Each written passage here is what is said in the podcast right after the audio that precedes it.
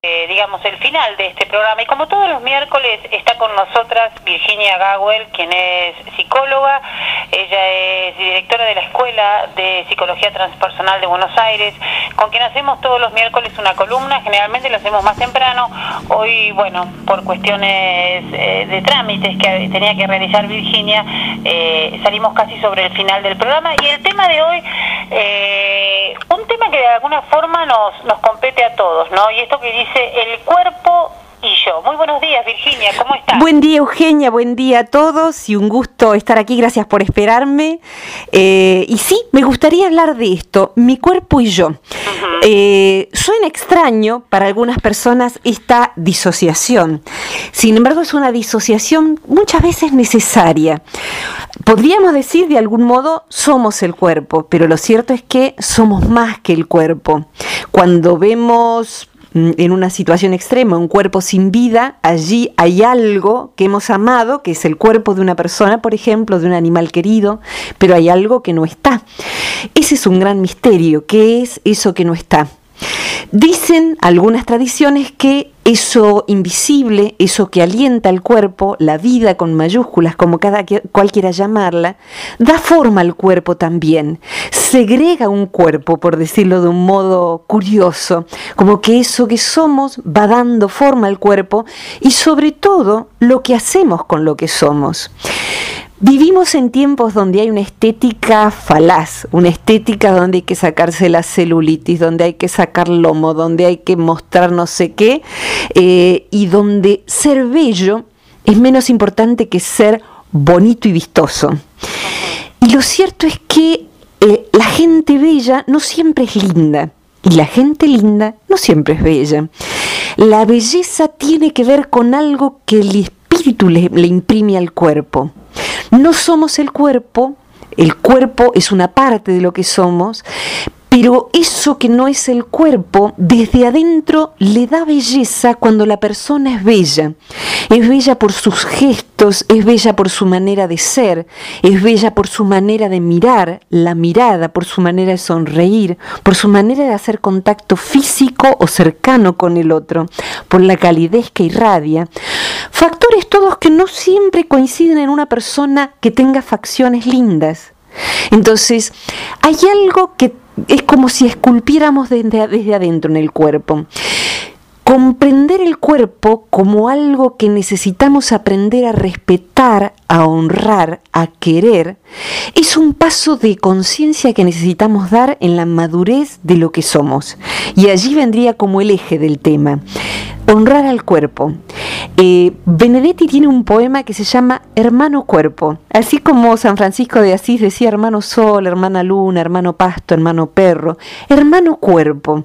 Nacimos juntos, nos desarrollamos y quizás, como le pasó al principito en la historia, después el cuerpo quede como una cáscara que ya no tiene pulpa y nosotros sigamos viaje. Pero entre tanto, y este es el punto que quisiera subrayar, mucha buena gente, buena gente, que por ejemplo ama a los animales, los cuida, cuida la naturaleza, jamás maltrataría a un animal, ni lo sobreexigiría, eh, ni lo despreciaría. Sí hace todo eso con el mamífero más cercano a su domicilio, que es el propio cuerpo. El propio cuerpo es obviamente, pero es tan obvio que no nos damos cuenta, el único mamífero que podemos acariciar por dentro, respetar por dentro. Y hay veces en que, por ejemplo, le damos de comer al cuerpo lo que jamás le daríamos a nuestro perro, o le exigimos una cantidad de esfuerzo físico que jamás le exigiríamos al perro o al gato. Entonces, ¿por qué hacemos eso? ¿Qué pasa? Allí hay una disociación pero negativa que necesitamos zanjar, necesitamos comprender ¿Virginia? Sí, sí, estoy aquí. Pensé que se había cortado. No, no, no. Yo me quedé con esto que vos decías cuando comenzabas y hablabas del tema de la estética y cómo de alguna forma, eh, sobre todo en Argentina que se habla eh, y, se dice que somos uno de los países donde hay más cirugías estéticas, ¿no? Eh, y me quedaba con esto que vos decís, todo lo que le hacemos a nuestro cuerpo al no cuidarlo. ¿Con qué tiene que ver esta necesidad por ahí de la estética tan extrema y si se quiere de alguna forma tan frívola, ¿no? y por ahí esto de no cuidar lo que realmente debemos cuidar. Por ahí, ¿qué es lo que estamos tapando, escondiendo o lo que no queremos ver? Básicamente cuando hay una obsesión por la estética formal y no se acepta la propia belleza tal como es y el real cuidado del cuerpo, el real cuidado del cuerpo es, como digo yo, llevarlo a dormir una siesta, llevarlo a dormir a la hora apropiada, darle el descanso, darle una alimentación que no solo sea rica, sino que sea sana. Hay cosas que los humanos comemos que de ningún modo, y sabemos de qué está hecha, que eh, si el perro nos la pide no se la damos porque sabemos que no es buena. Tampoco se la damos a un niño pequeño. ¿Por qué sí a nuestro cuerpo? Eh, hay una eh, tendencia a ver el cuerpo como un objeto y como ese objeto lo podemos eh, refaccionar. ¿Y desde dónde nace eso? Nace desde un dispositivo psicológico que tenemos los humanos, que en esta psicología, la psicología transpersonal, es el ego. El ego no es que sea malo, es necesario, se constituye para poder adaptarnos a vivir en el reino de la materia. Si concebimos que somos espíritu, como cada uno lo entienda, para eso sutil que somos, encarnar, meterse en un envase de carne y tener que instituirse en el mundo, ganarse la vida, generar eh, eh, lo económico, la pareja, la situación social, eh, pertenecer, sentirnos parte, integrarnos, es necesario y es el ego y el ego tiene que ver justamente dentro del cerebro humano con las mismas zonas que compartimos con otros mamíferos. Es decir, que un perro, por ejemplo, marca el territorio, hace pis, ladra y muestra que esto es mío.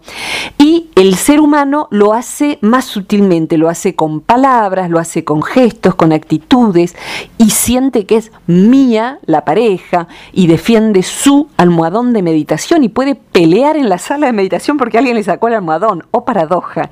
Entonces, compite. Todas esas son atributos del ego.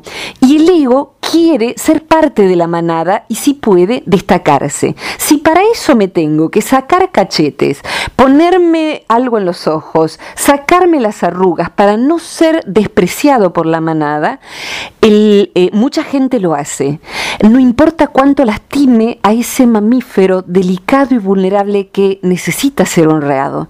Lo que no le haría, vuelvo a decirle, al perro que está gordito, pero jamás le haría, le haría una lipoaspiración porque le corre riesgo la vida y porque el perro es amado así, en todo caso saquémoslo a caminar un poquito más, si es que es necesario, a lo mejor es así y lo amamos así.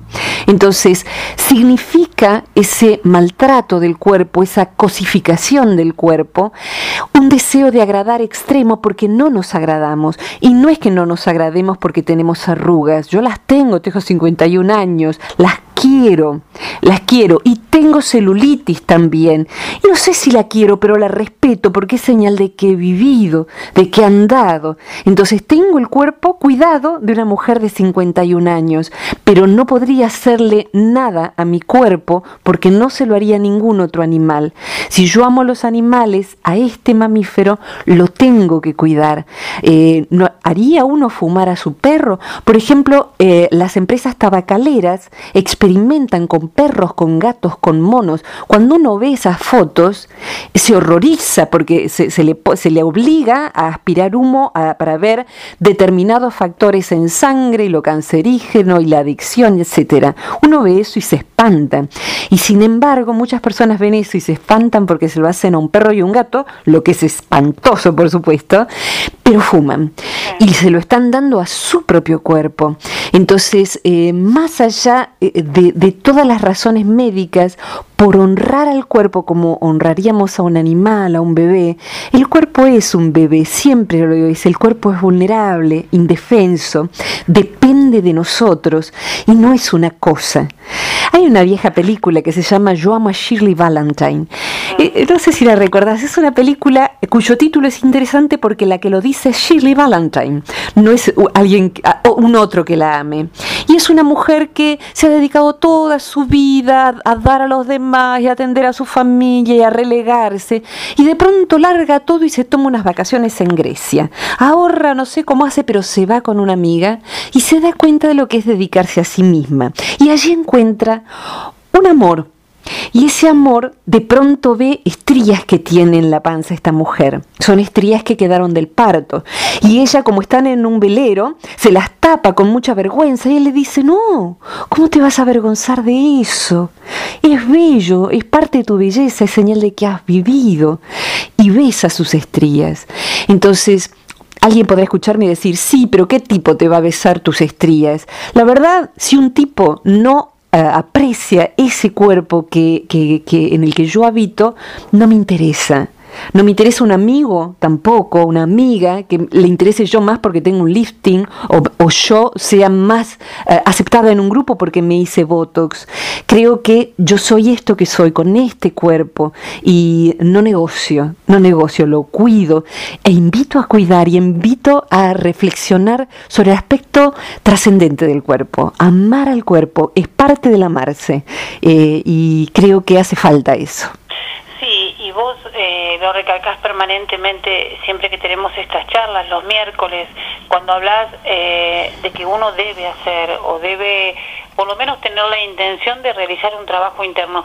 Y creo un trabajo con uno mismo, obviamente. Seguro. Creo que esto tiene que ver con eso, ¿no? El poder encontrarnos realmente eh, y hacer un trabajo de nosotros mismos nos va a ayudar de alguna manera a poder lograr esto que vos decís, que tiene que ver con cuidar nuestro propio cuerpo, pero cuidarnos cuidarlo desde lo real, no de la preocupación de la celulitis o una arruga, sino cuidarlo realmente como debemos cuidarlo. Totalmente, y esto no significa que no esté bello, porque la verdad es que uno se mira 10 minutos al espejo y el resto de la gente está condenada a mirarnos muchas horas, sobre todo en determinados roles. Entonces, estar bello, ponerse algo lindo, tener bello el pelo, eh, bien, por supuesto, sentirse bien con, que con como uno está, eso es parte del cuidar al cuerpo.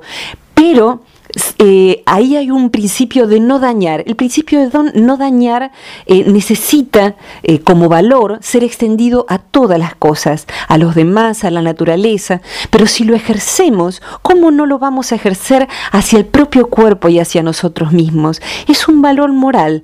Entonces hay veces en que no podemos hoy, eh, hoy cambiar de, para el fin de semana, pero podemos empezar a ver, empezar a darnos cuenta de cómo yo tengo mucha experiencia en maltratar a mi cuerpo en, exigirle, por ejemplo, trabajar de un modo a destajo, lo cual jamás haría con ningún animal. Y un día me di cuenta de que vivía en un animal y que tenía un nivel de crueldad que yo no ejercería ni con persona alguna, ni con animal alguno, ni con ser sintiente, ni con una planta. Entonces, eso yo le estaba haciendo a mi cuerpo. Hoy por hoy eh, es distinta mi relación con él, eh, inclusive cuando duele, hay una relación compasiva y mi cuerpo y yo, mi hermano cuerpo y yo, somos amigos eh, y en las buenas y en las malas, cuando le duele, que no es infrecuente, también. Entonces, pero ese también significa cuidarlo con mucho afecto y con mucha compasión. Virginia, como siempre, un placer. ¿eh? Un gusto y para los que ya saben quieran hacerse amigos, el espacio web es centrotranspersonal.com.ar, el, el, el, el, centro se llama Centro Transpersonal de Buenos Aires y me encuentran por mi nombre y apellido en Facebook, Virginia Gawel con G de gato, segundo muro porque en el primero no cabemos más, pero siempre hay lugar en el segundo, ¿sí? Gracias. Gracias por invitarme a mí. Una, un abrazo enorme para todos quienes estén escuchando y en especial para vos, Eugenia. Gracias. Hasta muy pronto. Adiós.